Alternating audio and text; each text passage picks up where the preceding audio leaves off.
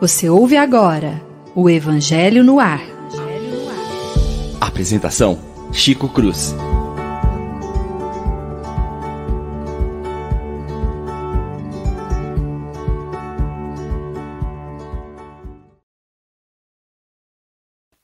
Muito bom dia, meus prezados e queridos amigos que acompanham conosco pela Rádio Idefran todos os sábados, com imensa alegria, o nosso pequeno programa Evangelho no Ar.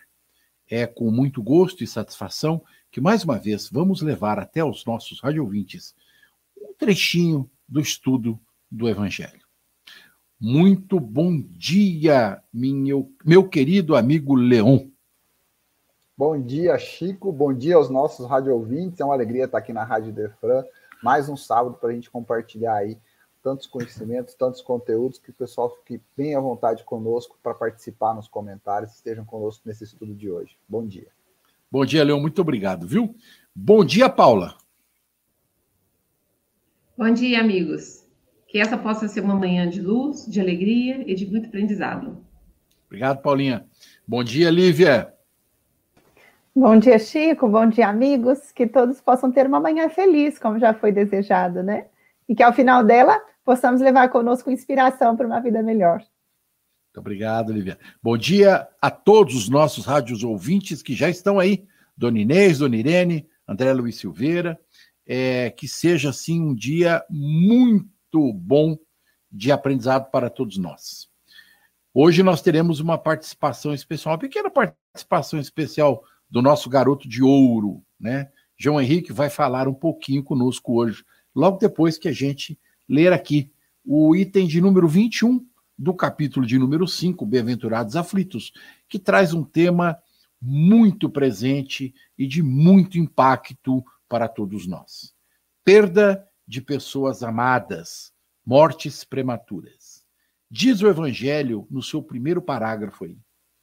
Quando a morte vem ceifar em nossas famílias, levando sem distinção jovens antes de velhos, muitas vezes dizeis: Deus não é justo, já que sacrifica o que é forte e pleno de futuro para conservar os que viveram longos anos cheios de decepções, já que leva os que são úteis e deixa os que não servem mais para nada já que parte o coração de uma mãe, privando-a da inocente criatura que fazia toda a sua alegria.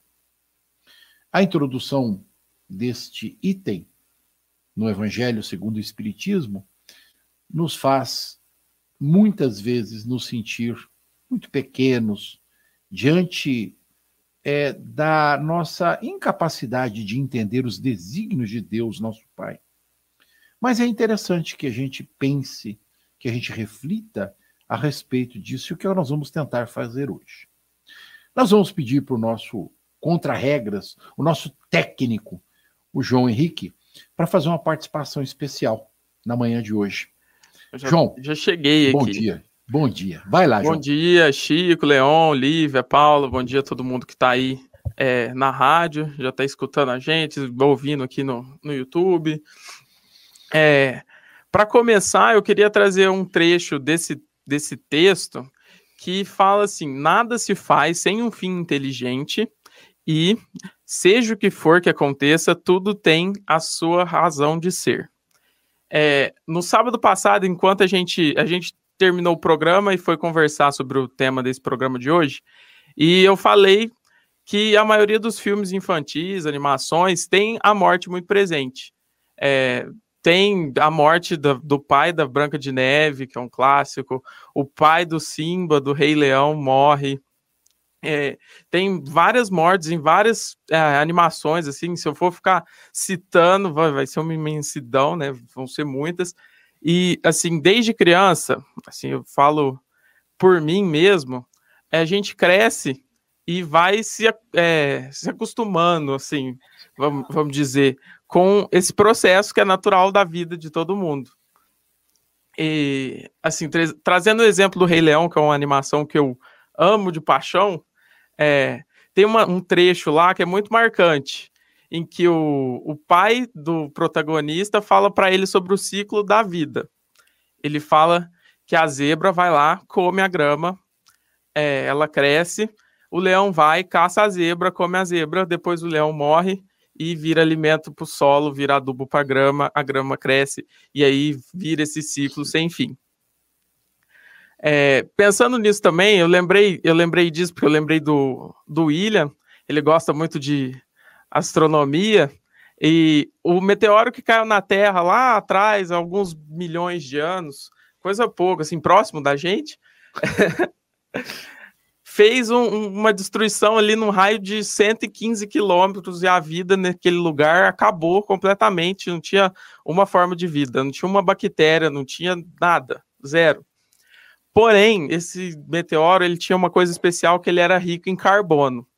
E isso, junto com o que já tinha na Terra ali, a água, os outros elementos, fizeram a vida acontecer de novo ali, naquele lugar onde tinha zero existência de vida. Então, a gente tem que, que lembrar é, disso, né? Que a vida é um processo natural e que a gente tem que passar para ela, é, nela, é, e, e morrer e voltar para poder é, se construir e se modificar e evoluir. É, acho que é isso o, a base, né? Tem um outro trecho também que eu separei do texto aqui para falar, em que fala é, a alma vive melhor quando desembaraçada do seu invólucro corpóreo, né? Ou seja, a gente fica melhor fora dessa casquinha que a gente tem que não vale de nada morreu dois dias, você já tá fedendo, sabe? Não, não... Então, é, a gente não pode julgar o, o, que Deus faz pelos, pelos nossos princípios que são da terra. Acho que vai mais ou menos nisso. Eu separei também, eu não estava no texto que eu, que eu mandei pro pessoal, mas eu separei também um trecho da música do Eric Clapton, Tears in Heaven, que é a tradução é mais ou menos é, Lágrimas no Paraíso. Ele escreveu essa música quando o filho dele, de quatro anos, morreu. E ela fala assim: o tempo pode te deixar deprimido, o tempo pode te fazer é, fazê-lo curvar-se, o tempo pode despedaçar o seu coração, fazê-lo implorar por favor. Além dessa porta, há paz. Tenho certeza e sei que não haverá mais lágrimas no paraíso. Eu preciso ser forte e seguir em frente, porque sei que não pertenço ao paraíso. Ou seja, o filho dele morreu e ele sabe que depois disso ele vai, não vai ter mais é, essa prisão, não vai estar tá mais privado de tanta coisa e ele vai seguir forte porque ele ainda não está no tempo de ir para o paraíso. Ô, João, eu vou dizer uma coisa para você. Você está me saindo melhor que o Leão, viu? Eu, eu, acho que eu vou tirar o Leão também. É, é, é. Vou tirar o Leão, vou pôr o João. É, é. Rapaz, nós vamos fazer história, viu, Leão? O nosso é. jovem pequeno aprendiz já já pode tomar conta do programa. Eu posso me aposentar. Que responsabilidade, hein? Eu posso me aposentar já. João, muito obrigado. Nós vamos aproveitar tudo aquilo que você falou no programa de hoje. Eu que agradeço. Na abraço, obrigado, querido. Fica aí, não vai embora não, hein? Não vai embora não. Se ele for, ele é, é, se for a gente não faz programa. Ele falou de uma música, eu vou falar de outra, né? O Djavan, quando perdeu a esposa e o filho, escreveu Flor de Lis, que fala exatamente disso, né? É, da planta que brotou, nem margarida nasceu. Eu acho interessante a gente olhar e ouvir com carinho a todos aqueles que estão à nossa volta, passando por dificuldades, porque há pessoas que tiram grande proveito das lições que, que você acha, Leão? Eu queria falar desse proveito. Eu vou chegar nesse aspecto. Mas primeiro eu preciso reforçar minha fé na humanidade quando um jovem de menos de 20 anos lembra de Eric Clapton. Que bom, ó oh, Senhor, né? Porque hoje a gente tem tantas, tão poucas boas influências musicais, e aí vem o João e traz Tears in Heaven. Então, assim, fiquei muito feliz, João. Você que está aí na, no, no back office aí, parabéns. Muito legal essa referência que você trouxe, é espetacular. Assim, contar que a música é um espetáculo, né? Quem precisar, quem procurar, quem não conhecer, é um espetáculo. E a referência do João, quando ele fala de referência infantil, eu, como sou pai de uma menina de 8 anos, eu tenho todas elas muito próximas da minha realidade. Ontem a Anne me colocou para assistir A Jornada de Vivo, que era um macaquinho, e o filme começava exatamente. É, ontem ela me colocou para assistir. Ela falou: pai, você chegou do trabalho? Vai assistir. Eu já assisti, tá? Vou ficar jogando aqui, mas você assiste. E de fato, ela me pôs para assistir o filme. E ela falou: você vai chorar. Eu falei: caramba, ela sabe que eu vou chorar. E o pai chorou. Ah, por que, que você gosta de ver o pai chorar? Né? Assim, Não, é porque eu sei que você vai gostar dessa história. E de fato, né? É, a história, como todos os exemplos que o João citou, o João trouxe o João trouxe para a gente os exemplos da Disney, os exemplos do Rei Leão, que na minha infância foi muito presente, né? Todos esses exemplos têm um propósito para a gente. Né? A gente vai descobrir que essas mortes prematuras, cada uma tem uma história. Então é muito. É, quando a gente for preparar, e aí eu vou fazer uma confidência para os rádio ouvintes, esse é o assunto talvez que a gente tivesse aí, dava para fazer um mês de programa sobre morte prematura, sobre esse aprendizado que essas mortes nos trazem, né? há sempre um propósito. Tem um que eu sou um aprendizado, e a gente vai citar vários exemplos ao longo do programa, mas tem um aprendizado que me toca muitíssimo, que é a situação do Ayrton Senna no ano de 1994. Ele morreu no dia 1 de maio de 1994, e até então eu gosto muito de automobilismo também, que tem tecnologia, tem um pouco de esporte, tem tudo aquilo ali junto. E até antes de 94, aquelas 20 ou 30, de 20 a 30 pessoas, dependendo da modalidade, que entravam numa corrida de alta performance, ela entrava com uma sentença. Um ia morrer ao longo do ano. Isso aconteceu nas décadas de 70, 80, e a Fórmula tem 50, 60 anos, mas até os anos 80, fatalmente alguém morreria num acidente, numa tragédia, praticando o esporte, um esporte de alto nível. A morte do Senna em 94, ela acontece no mesmo final de semana que morre um austríaco, o Roland Ratzenberger, ele morre no sábado, ele não queria correr no domingo, mas tiveram corrida depois de um colega faltar no sábado, no domingo vai ter a corrida, e aí eu quero marcar alguns detalhes interessantes. Quase todos nós, se puxar pela memória um pouquinho, que se tiver um vínculo aí, você vai lembrar onde você estava no dia 1 de maio de 94. Quase todos nós. E todos nós vamos lembrar onde estava, por exemplo, no dia 11 de setembro de 2001.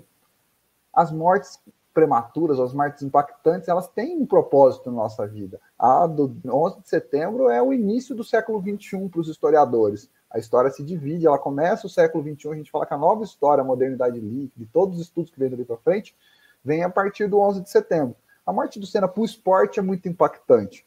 Primeiro pelo aspecto da idolatria que ele carregava no, no nosso país, e por outro aspecto, para o próprio esporte foi, foi totalmente revigorante. O esporte nasceu de novo e passou mais de 25 anos sem ter uma outra morte dentro do esporte. Foi acontecer uma morte fora, fora do esporte, na, num, fora da competição, num acidente, praticamente um acidente de trânsito, onde um, um rapaz, um jovem um francês, errou uma, um, um, trajeto e acertou um carro de segurança e aí ele faleceu. É a última, um francês que aconteceu dois anos atrás. Ano passado, o esporte teve talvez um dos, episódios mais impactantes, um incêndio de mais de, de, de proporções gigantescas. O cara saiu vivo de lá, com as mãos queimadas, e hoje ele está correndo na Fórmula Indy, o Romain Grosjean. Eu sou apaixonado por essa por essa vertente do esporte, porque eu acho que o esporte traz algumas lições para a gente. O mesmo episódio aconteceu com o Nick Lauda nos anos 70. Tem um filme que vai relatar essa situação. Mudou totalmente a vida do Nick Lauda. O Nick Lauda saiu vivo de lá. E ele perguntava: por que, que você acha, Nick, que você saiu vivo dessa situação? Porque eu queria ver o esporte mudar. O Nick Lauda morre depois do Senna, agora, né, faz recentemente. Depois do Senna, o Nick Lauda falou: passei 20 anos numa categoria que eu sempre, achei, eu sempre amei de paixão e vi ela ser um esporte sem colocar a vida das pessoas em risco. Então, assim, a morte do Senna teve um propósito maravilhoso, a morte do Senna tem um legado muito bacana, porque aí eu vou pegar a outra parte que aí talvez mais interessante ao nosso estudo aqui, que é a fundação do Instituto Ayrton Senna, que não é só um instituto não, gente, é um modelo de ensino.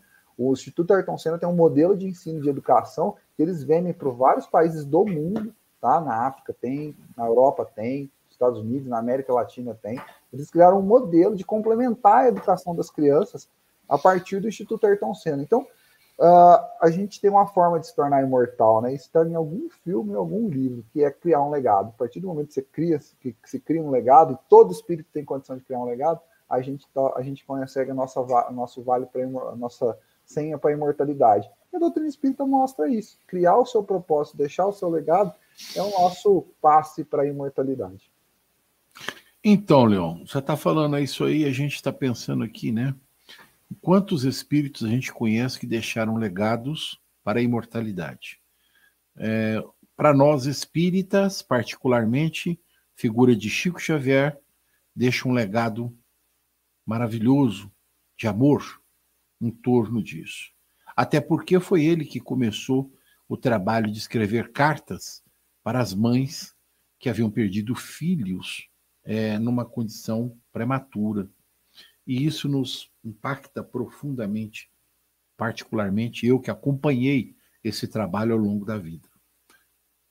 Paula. É, quantas considerações importantes para comentarmos, né? É, eu vou é, pegar primeiro o comentário, a leitura que o Chico fez. É, tem uma parte que fala assim, ó, é, uma vez que leva aqueles que são úteis e deixa aqueles que não servem para mais nada. É, vê o tanto que a gente é equivocado no nosso pensamento duplamente, de achar que eles não vão ser, aqueles que partiram, iam servir aqui, e que eles não podem continuar servindo lá. Sendo que o trabalho que é feito no mundo espiritual é um trabalho, ele é equivalente, porque são vidas complementares. Quer dizer, ele continua sendo útil onde ele está. E aqueles que aqui ficaram, eles têm uma utilidade na nossa vida. Porque se a gente pensar de utilidade, utilidade, a gente vai pensar assim, ó, nesse pensamento capitalista, que uma pessoa tem valor enquanto ela é útil. E não é isso que o pensamento espírita, um pensamento amoroso, um pensamento de fraternidade é, leva em conta. Leva em conta o que nós podemos trocar uns com os outros. E às vezes, quando a gente pede, ai Deus, me dá paciência, Deus vai colocar aquele que a gente julga, ah, podia ter morrido e o outro ficado. Mas aquele que partiu, talvez não tivesse servido como exemplo devido que nós precisávamos. E aquele que está aqui nos testando, aquele vai ser o professor que a gente não queria. Então, aqueles que ficam são sim muito úteis. Fazendo uma parte, por exemplo, o Chico morreu e tanto político que podia ter morrido não morreu, né? Tá tudo vivo. Mas eu penso. Então, mas eu penso assim, ó, aqueles que estão, o Chico, é, ele nos ensina até hoje pelo seu legado. E os políticos sim. que estão aí estão nos ensinando a como ser melhores cidadãos, a como sermos é, pessoas mais críticas, a como aprendermos a ter responsabilidade com a nação toda. Então, quer dizer, de alguma maneira, tudo é útil. Tudo é útil. E aí entra na história do Rei Leão. Pode falar, Chico. Não, é que eu, eu, eu antes do você entrar, assim, eu estava pensando, né? Você deu dois exemplos interessantes, né? É, vamos dizer, do bem e do mal. Você deu um exemplo de como a vida e o trabalho do Chico nos serve para enxergar o bem, está nos dando um exemplo de como a gente não deve se proceder, né? Por conta desse segundo exemplo a respeito dos políticos. Era só um comentário. Prossiga, por favor. É, é isso mesmo. É, são, você vê que são outros aspectos ainda, né? Porque é, enquanto a gente está olhando para o outro como não deve proceder, a gente olhar para dentro e falar qual é o meu papel, o que que eu tenho que fazer é, como cidadã, né, para continuar tendo esperança. E quando o João traz o exemplo ali do rei leão, do ciclo da vida, que um vai alimentando o outro, a grama, a zebra e o leão, a gente vai pensando que num pensamento mais é, filosófico e mais nessa parte espiritual que a gente pensa, o alimento que um deixa para o outro é o legado que o Leão falou. Esse é o alimento que vai ficando, vai sendo o exemplo e que acaba sendo para nós mesmos, gente. Se a gente pensar que a gente deixa o nosso legado, em algum momento a gente retorna naquele ambiente, numa outra condição, nós estamos colhendo frutos do que a gente mesmo deixou. E independente de sermos pessoas muito importantes, muito relevantes, nós somos pessoas muito importantes no núcleo onde a gente vive. Na onde a gente, no jardim onde a gente está plantado, nós temos ali mil sementes ali. E elas vão dar ao cêntuplo, tanto as boas sementes quanto as más sementes. E aí, é, fazendo uma última coisa, porque vai falando e vai vir um monte de coisa na minha cabeça, me desculpe. Mas assim, é, no último exemplo que o João falou, ele falou assim: é, caiu um meteoro e aí tinha 1% de vida. Tinha 100% de morte ali. Mas para Deus, 1% de vida, gente, é o que é necessário. E para a gente viver após a perda de alguém muito amado, após uma tragédia devastadora, se a gente tiver 1% de esperança, a gente tem 1% de chance de refazer a nossa vida com todas aquelas cinzas. Porque a história da Fênix é isso, né? o mito da Fênix. É aquele pássaro que após estar queimado e virar só cinzas, ele renasce então de tudo, de toda essa dor, de toda essa tragédia. Isso é essa chama que, que queima tudo e que faz a gente se reconstruir, está tudo ligado a Deus. 1% de chance de vida, 1% de esperança é capaz de trazer 100% de aprendizado e 100% de renovação para nós. É isso. Bem dito, muito bem dito. Lívia, o que, que você pensa? Chico, primeiro eu penso que as informações e as reflexões feitas até aqui são lindíssimas e profundas, né? O João abriu o programa na parte dele, tão bonito, falando. De fato, essa temática sempre permeia as nossas reflexões, porque ela faz parte da vida de todos nós. Não há uma pessoa que um dia não tenha se despedido de um ente querido. Esse ente querido pode ter sido um amigo, um avô, um pai, uma mãe, um irmão. Alguém viveu isso em algum nível. Então, o despedir-se é sempre um processo desafiador, é sempre um processo doloroso, porque à primeira vista nós entendemos como o fim. Findou-se uma jornada, findou-se a convivência, não é mais possível continuar. Historicamente, nós sempre analisamos a morte como o fim. Porém, nós vamos aprendendo na perspectiva espírita que é encerramento de um ciclo, porque esse ser continua vivendo, mas o processo de despedir é desafiador. Sobretudo, se quem se despede de nós, se despede de nós no auge do potencial criativo, no auge da saúde, da força física. Aqui, Sansão nos faz uma análise muito bonita na perda de pessoas amadas e mortes prematuras. Porque é aquela hora em que nós somos pegos de surpresa, falando: nossa, mas era tão jovem, tinha tanto para fazer, tanto para estruturar, por que partiu cedo? Então, à primeira vista, muitos questionam vendo esse processo como se fosse um erro da divindade, um erro do destino. Quer dizer, nossa, mas outros já estão gastaram tanta energia, já viveram o que tinham que viver, porque tiveram que ficar. Aí nós vamos entender que para elucidar essa questão vem a contribuição da doutrina espírita. Todos nós, quando chegamos ao mundo, chegamos com um projeto existencial. E o nosso projeto existencial ele foi estruturado dentro de uma planificação de ações com um começo e um fim, é, um fim daquele ciclo, entendendo assim, da nossa jornada. E é por isso, então, que muitos fizeram esses planos de partir mais cedo. Eles não viriam para ficar mais tempo dessa vez, porque viriam depois continuar suas trajetórias. Mas na hora da partida é sempre aquele desafio do recomeço que a Paula falou. Quem fica tem que recomeçar, reconstruir. É uma reconstrução que ela é diária, ela é paulatina, ela é gradativa, ela é feita com avanços e recuos, tem instantes de muita dor, de indagações. E para muitos tem aquele instante de uma, uma dor profunda que parece ser uma ferida que não se, se pode remediar, para depois o indivíduo ir aprendendo a recomeçar apesar disso, né? É dizer, nós vamos aprendendo a fazer o que nós temos que fazer aqui, enquanto Deus nos pede ficar aqui, apesar da grande saudade que nós sentimos dos entes queridos.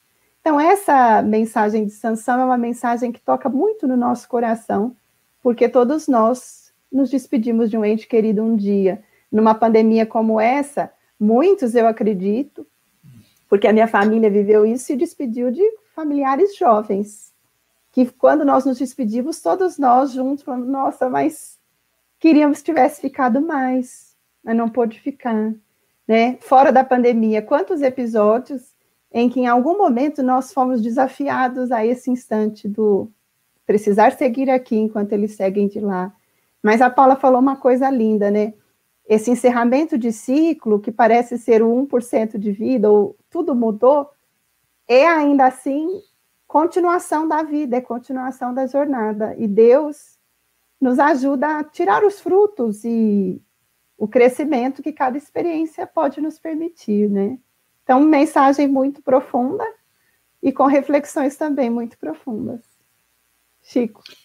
É, eu, você está falando aqui, eu estava me lembrando, ver como é que são as coisas, né? Quando a gente lê André Luiz, Nosso Lar, tem o momento do reencarne da mãe do Lísias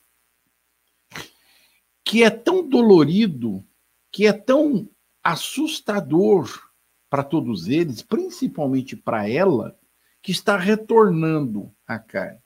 E eu estou fazendo aqui né, uma comparação entre prematuridade no desencarne e pré-reencarne. Não, maturi, né, não é um, uma prematuridade do reencarne, porque é uma programação. Como você colocou, como a Paula colocou, há sempre uma programação aos olhos de Deus para tudo que nos cerca. Nós é que não temos a visão maior que tem o Criador, que tem a perspectiva dos nossos irmãos espirituais. E é tão impactante para todos nós, porque falar do luto sempre é muito difícil. É, falar da morte, tanto faz prematura como de entes queridos, porque aqui o texto, né, deixar bem claro, são dois aspectos aqui, né? Perda de pessoas amadas e mortes prematuras. Nós, pessoas amadas, em qualquer idade nós as temos. Prematuras são aqueles que morrem antes dos velhos ou que, por motivo como nós que estamos vivendo agora a questão da pandemia, perdemos pessoas nessas condições.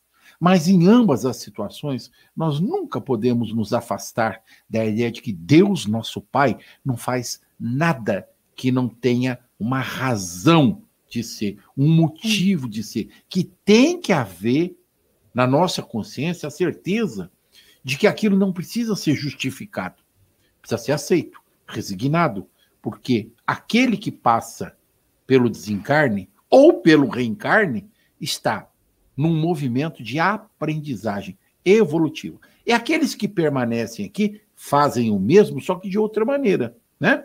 Porque aí nós precisamos olhar para dentro de nós, particularmente, para entender, para compreender, para aceitar aquele movimento que está acontecendo. Pronto, Chico, eu, eu, eu, só, só uma indicação, se você me permitir. Allan hum. Kardec dedicou no livro dos Espíritos uma parte tão interessante a perguntas nesse sentido, Sim. que é o retorno da vida corpórea à vida espiritual. A partir da pergunta 149, que ele pergunta, mas o que acontece, né? Em que se transforma a alma no instante da morte? Ela volta a ser hum. espírito, volta a viver Isso. no mundo espiritual. Isso. Então, é um, uma parte do livro dos Espíritos tão elucidativa, tão profunda e consoladora, porque nos ajuda a entender isso. Os planos divinos são planos muito bem estruturados, com um sentido que nem sempre nós podemos compreender. Mas só para encerrar, antes de passar para a Paula, se nós pegarmos a figura de Chico Xavier, que foi a ponte que permitiu que, para nós do presente, né, desse, desse século, pudéssemos ter esses testemunhos de continuidade da vida, permitiu que os espíritos que partiram viessem não só consolar os seus familiares, mas dar testemunho de que a vida continuava. Então foram filhos que voltaram, esposas que voltaram, esposos que voltaram, amigos, né? Que ajudaram a reconstruir nos seus amores essa certeza de que apesar dessa despedida temporária, nós precisamos lutar para viver o tempo que Deus nos pede viver aqui na Terra, com a qualidade possível, extraindo o aprendizado que foi possível colher no tempo em que nós convivemos com esses amores, porque foi um tempo valioso para nós, nós cultivar essa gratidão desse tempo vivido e fazer do agora um agora em que nós vamos seguir, apesar da dificuldade, mas procurando viver dentro do que nos seja possível com o equilíbrio que nós conseguimos receber. Então, fica a indicação, os que desejarem aprofundar a leitura, o Livro dos Espíritos, Retorno da Vida Corpórea à Vida Espiritual. Pergunta para facilitar para o leitor, a partir da pergunta 149 do Livro dos Espíritos. Muito bem. Paula. Paula. Ótima contribuição, Lívia. Porque a gente vai é, preparando a nossa mente de uma maneira racional, através do conhecimento que os espíritos nos deixaram, e a gente vai, através do racional, chegando na nossa emoção para poder trabalhar. Quando o Chico tava, começou a, a explicação dele, as considerações dele, eu estava pensando que o tanto que é difícil é o desapego. Porque é, tanto indo daqui para lá, quanto no exemplo que você deu da mãe de Lísia, Isso. ela vir para cá, a gente tem uma, um apego pela rotina. A gente adora a rotina, né? Eu estava até me lembrando disso ontem, o tanto que eu gostava de sair, trabalhar, planejar meu dia. E todo dia acontecia uma coisa, falava, você não vai fazer o que você planejou, você não vai fazer. Eu falava, gente, eu vou ter que aprender aí no fluxo do que está acontecendo. Então a gente fica no apego com as pessoas e com as situações, sem poder se abrir assim para que cada dia é um dia novo, é uma situação nova. Porque quando a morte vem, ela vem e ela muda tudo, muda tudo ao nosso dentro e fora de nós. E no reencarne também é assim, a pessoa que está nascendo, para ela muda tudo. Então, ao invés de dar aquela esperança do que é novo, dá aquele medo de sair do que já, a gente já está apegado, a rotina. A gente acha que estar seguro na rotina é uma coisa muito boa, mas quanto mais a gente se apega, mais a gente sofre com todas as mudanças. E a vida chega, gente. Vira e mexe, ela muda uma chave, ela muda uma chave e mudou tudo. Vem uma doença, mudou tudo. Trocou de emprego, mudou tudo. Nasceu um filho, mudou. Morreu, mudou mais ainda. Então, é, essa confiança em, em Deus, em, em, viver um dia de cada vez, é, é, um, é um aprendizado que talvez a morte, que é a grande musa dos, de todos os filósofos, talvez seja a nossa musa também, de ensino para reviver.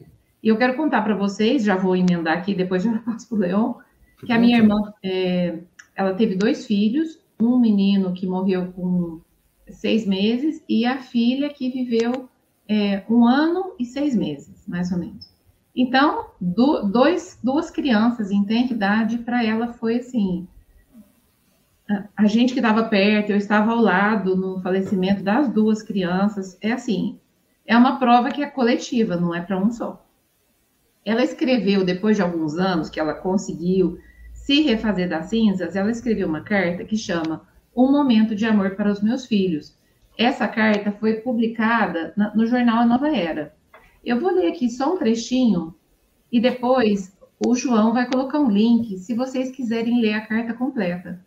Mas ela fala assim, ó, que quando ela percebeu as, as palavras dela, né? Eu rezava e pedia e prometia, tentando fazer um negócio com Deus.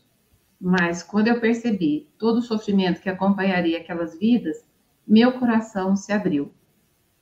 Depois ela, depois que eles faleceram, né? Ela conta na carta um pouco. Fica o consolo de saber o quanto eu amei, o quanto eu me dediquei e a força que eu tive para entregá-los novamente aos teus cuidados. Aí ela faz as considerações do, da dor que ficou, mas da gratidão e do amor que ela descobriu em vida o amor que ela descobriu ao dar para esses filhos e o amor que ela recebeu dos amigos, dos médicos, dos enfermeiros, da família, é, do marido, da família dele. Foi assim, ela vai falando e no final ela. E finalmente, Senhor, agradeço-vos pela confiança depositada em mim e meu marido para receber essas crianças maravilhosas. É, o seu consolo aumenta na medida que permitimos a sua presença nas nossas vidas, aceitando com fé e amor os desígnios divinos. A dor e a saudade, eu sei, ficarão comigo enquanto eu viver. Mas este amor está me aguardando em algum lugar, um dia, talvez mais perto que eu pense. Nossa, quase me choro aqui agora. Nossa, mãe. Eu tô me Vai, segurando. Leon. Vai, Leon. Comenta aí, Leon. Vamos lá. É, eu vou, vou para a linha da gratidão para tentar achar aí a gratidão e a fé, que são elementos fundamentais para que a gente supere essas, essas condições. A, a verdadeira fé, e aí o Kardec coloca isso, o Kardec coloca isso no penúltimo parágrafo, né? A gente vai ser realmente colocado à prova a nossa fé nesses momentos. Né? Qual é sua, nosso, nosso significado, a nossa crença nesse futuro? A gente realmente ter essa crença. E aí os espíritas são convidados a realmente perguntar os porquês, né? Por que vocês espíritas têm essa relação com a morte? Porque a nossa fé é uma fé raciocinada, estruturada. Essa crença na verdadeira vida, que é a vida do espírito, nos faz um pouco mais fortes. Então a gente pode ter certeza que o que a gente deixa, o que, o que fica, como disse o João no comecinho, é essa casquinha, é esse envoltório que a gente usa no, na, na, linguagem do, do, do, professor Kardec, né? É um envoltório que fica. A essência, realmente, a essência, ela permanece, o legado permanece, e pode ser um legado de uma criança, de um bebê, como a gente teve no exemplo, né? Na situação que a Paula trouxe. Fica o legado, é um legado de amor, de sentimento, e um, algo importantíssimo nessa relação da, das perdas das perdas prematuras, né? a gente precisa ter a plena consciência, a total convicção da consciência tranquila de tudo que foi feito. Por isso que a gente tem que ter a, a gratidão de uma forma mais presente nos nossos dias. E a gratidão ela está tão, tão espalhada e a gente está tá, tá deixando, é, tá tão pequenininha, né? Tá tão pequena, pueril, sendo que ela deveria ser exaltada, enaltecida. A gente tem, a gente tem pouquíssimas oportunidades de fazer uma, fazer uma, uma referência, um agradecimento com a verdadeira entrega.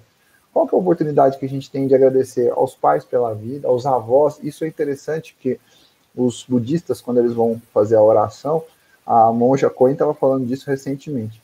Ela falou assim: se você vai começar a fazer a sua oração, faça a sua gratidão, começa lá de cima. Fala, com quem que você conviveu? Com suas bisavós, com seu avô? Então agradeça todos eles, porque se você está aqui hoje, é um dos motivos é porque eles acreditaram em você, acreditaram nos seus pais, nos seus avós. E aí ela começa a meditação dela falando assim: vá até todos aqueles que o seu imaginário consiga.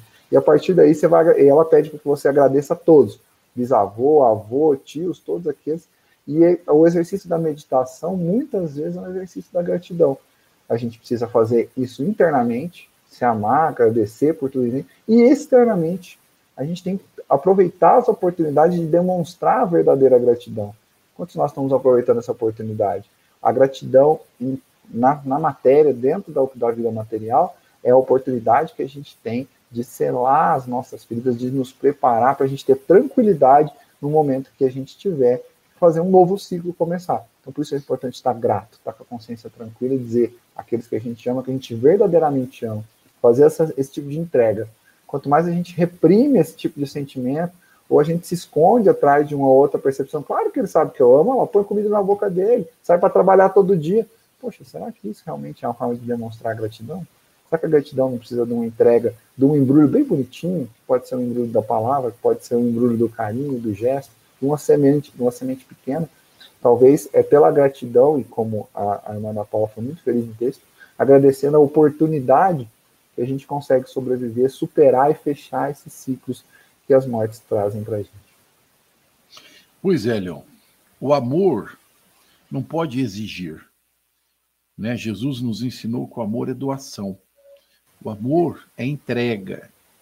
E não pode existir no meu ponto de vista, maior entrega de nossa parte do que a aceitação de tudo aquilo pela qual nós passamos na vida. E aí esse amor vira amor gratidão, vira amor de descoberta pela verdadeira fé e vida, que é a vida espiritual. Os nossos radiovintes estão fazendo diversos comentários a respeito deste assunto, né? O Paulo Mastelli falou da perda da irmã e que é, constantemente vem visitar a família no plano espiritual.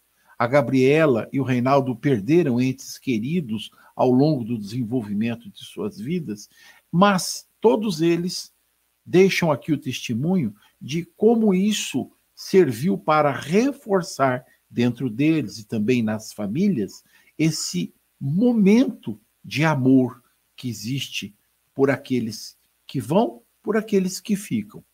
É, muitas pessoas aprendem naturalmente com a dor da perda e precisam aprender, né? Todos nós precisamos aprender, porque é como disse a Lívia, sofremos nós que ficamos, mas a gente precisa pensar se aquele que vai tem consciência disso, sofre também.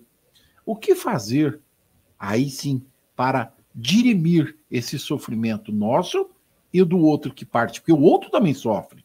Né? Tem um, a gente brinca muito, tem um ditado que diz que viúva não é quem fica, viúva é quem vai, né? A outra é que está viúvo. Por quê? O outro também sofre, o outro também tem a, a sensação da saudade que fica.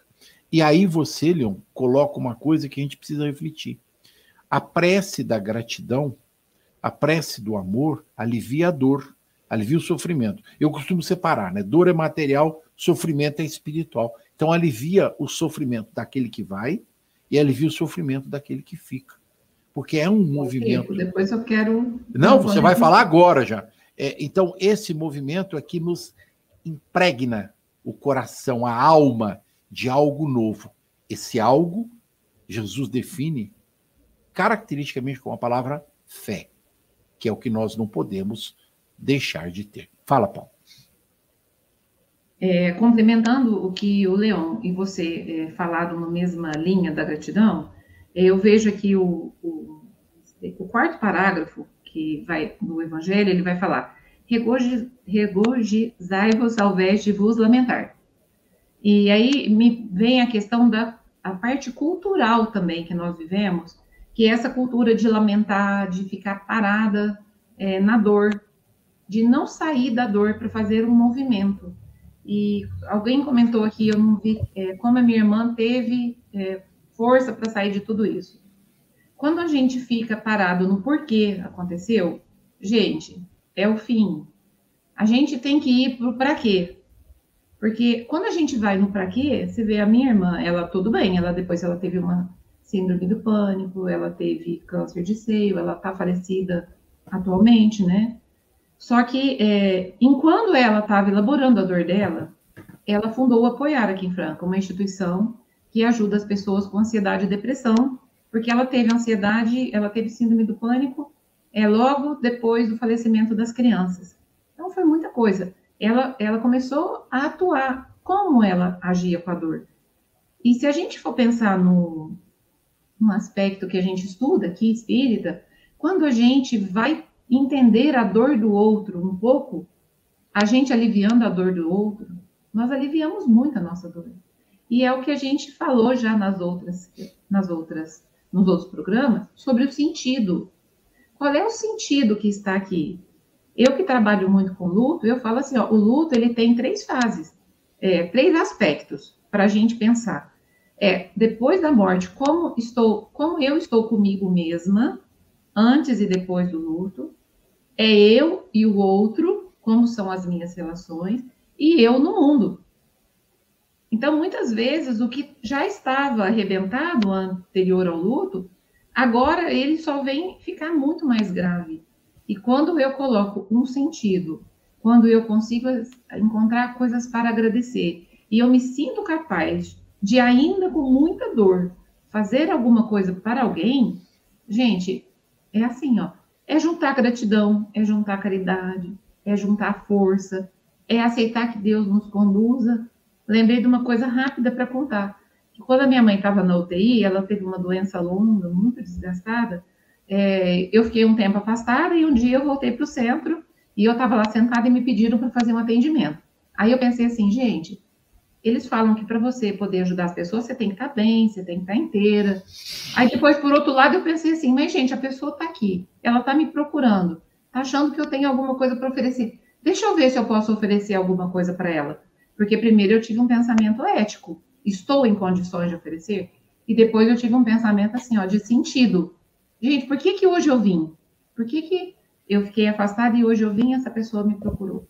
Então, eu falei assim: vou me esquecer um pouquinho desse momento que eu estou passando e vou vivenciar de verdade esse encontro com essa pessoa.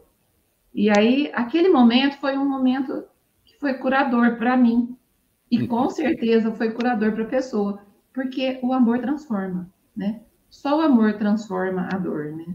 Então, esse assunto de morte me lembra um monte de coisa, de caso de consultório, de coisa que eu experimentei. Então, desculpa se eu falei muito. Ô, ô, ô, Paula, mas é, é uma realidade para todos nós, né? É, o quanto que nós no, aprendemos com a dor, com o sofrimento. Aqui no Evangelho, no finalzinho do texto, e eu, vocês vão me permitir, eu vou ler para a gente poder comentar, porque já são. Já temos 44 minutos de programa, né? Voa, voa, o problema é voa. E olha que nós começamos no horário sim hoje, hein? É, o pessoal foi complacente conosco, deixou a gente começar o programa no horário. Obrigado aí, o pessoal do Livro dos Espíritos, viu? E ele diz assim: olha, vós que compreendeis a vida espiritual, escutai as pulsações de vosso coração, chamando esses entes bem-amados. E se rogardes a Deus para abençoá-los, sentireis em vós esta poderosa consolação que seca as lágrimas. Essas aspirações maravilhosas que vos mostrarão o futuro prometido pelo soberano Senhor. E aí, essa esse trechinho cai exatamente dentro disso que você acabou de colocar.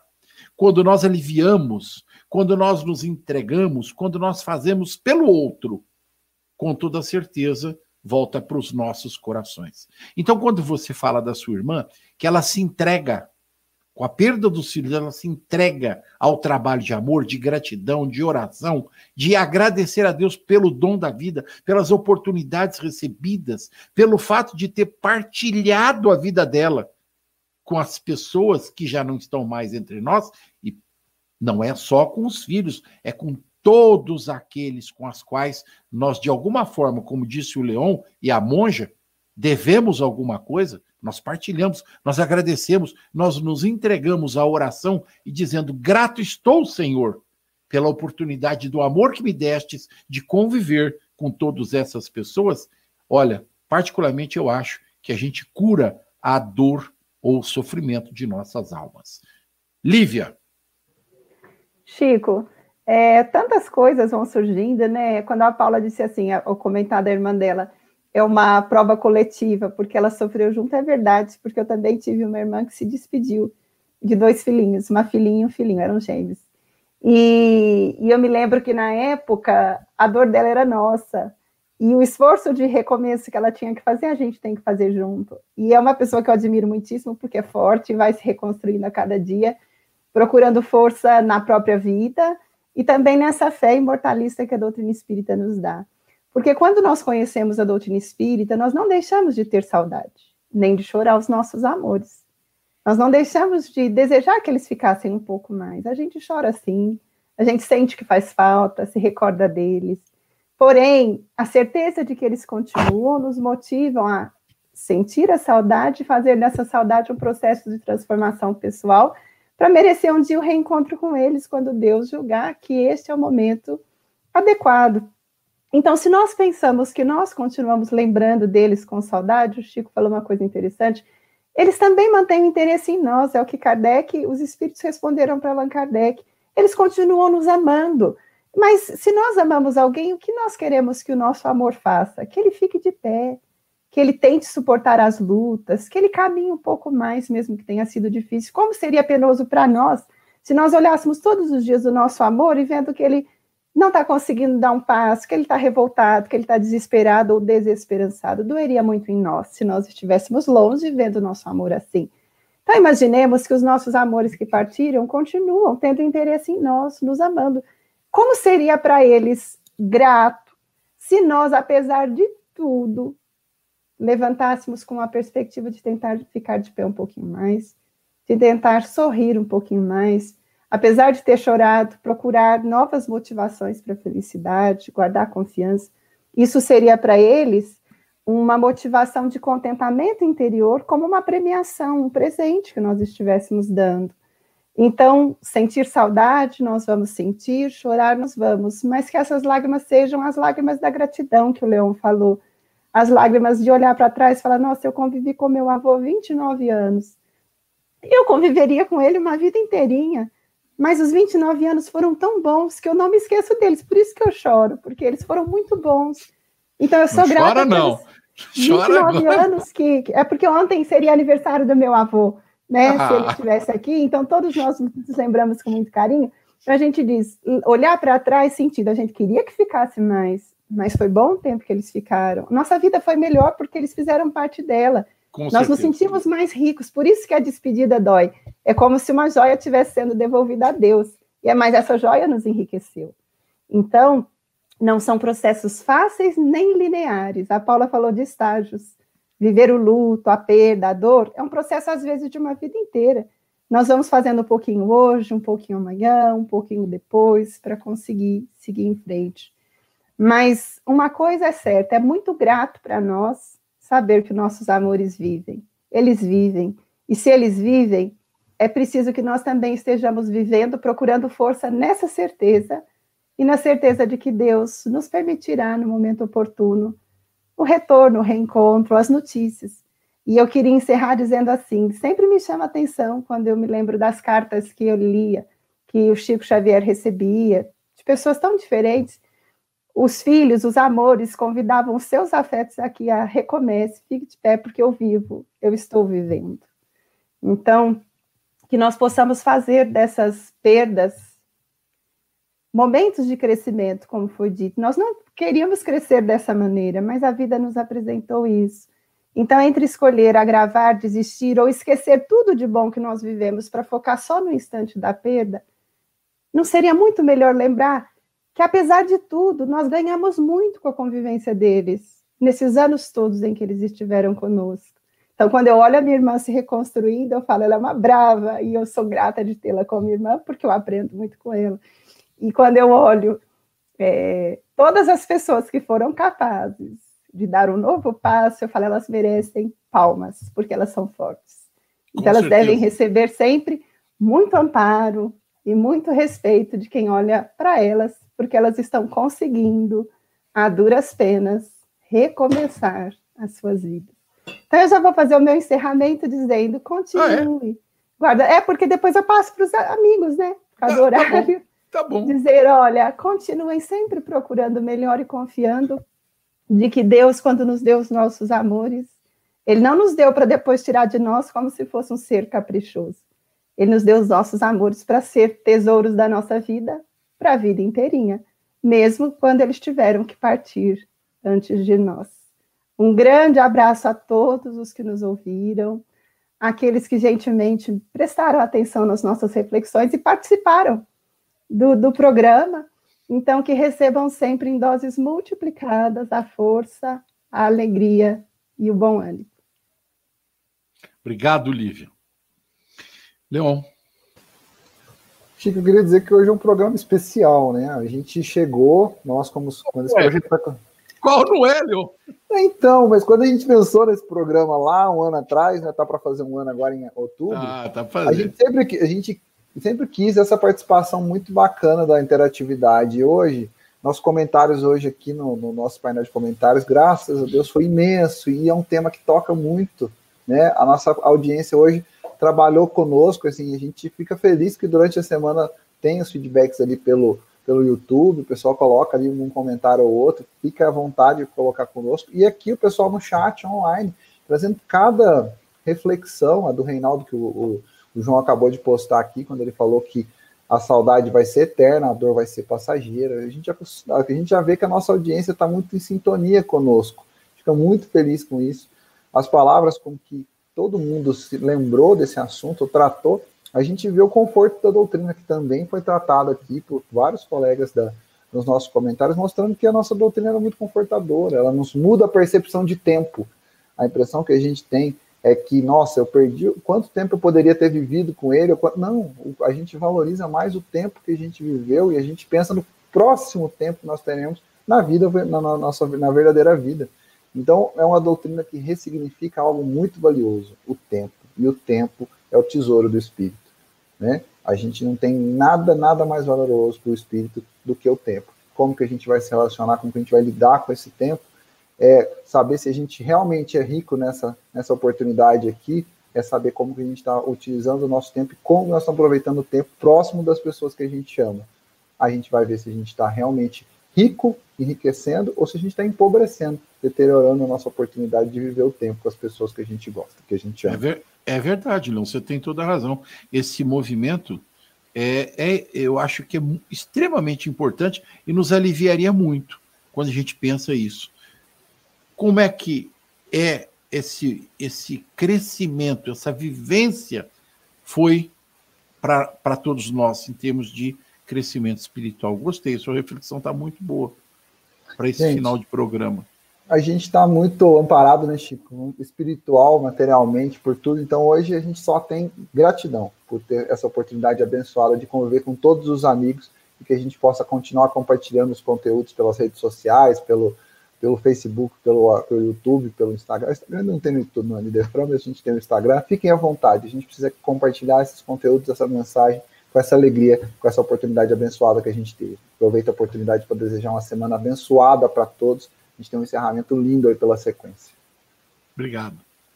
Paulinha. Estava lembrando de ter um poema que chama O Tempo e o Vento que ele fala assim é. que Deus nos deu o tempo, porque se a gente só tivesse o vento, a gente não daria valor, porque a gente vivia infinitamente. Então Deus falou: "Não, vocês vão ter o tempo para você aproveitar o que que você tem enquanto você tem". que a gente tem essa oportunidade hoje. É, mas para é, finalizar o programa, eu gostaria de sugerir para vocês um livro que chama Vencendo a Dor da Morte, da Célia Diniz. Não deu para ver, não, Chico? Aí, aí, aí, aí, aí, aí.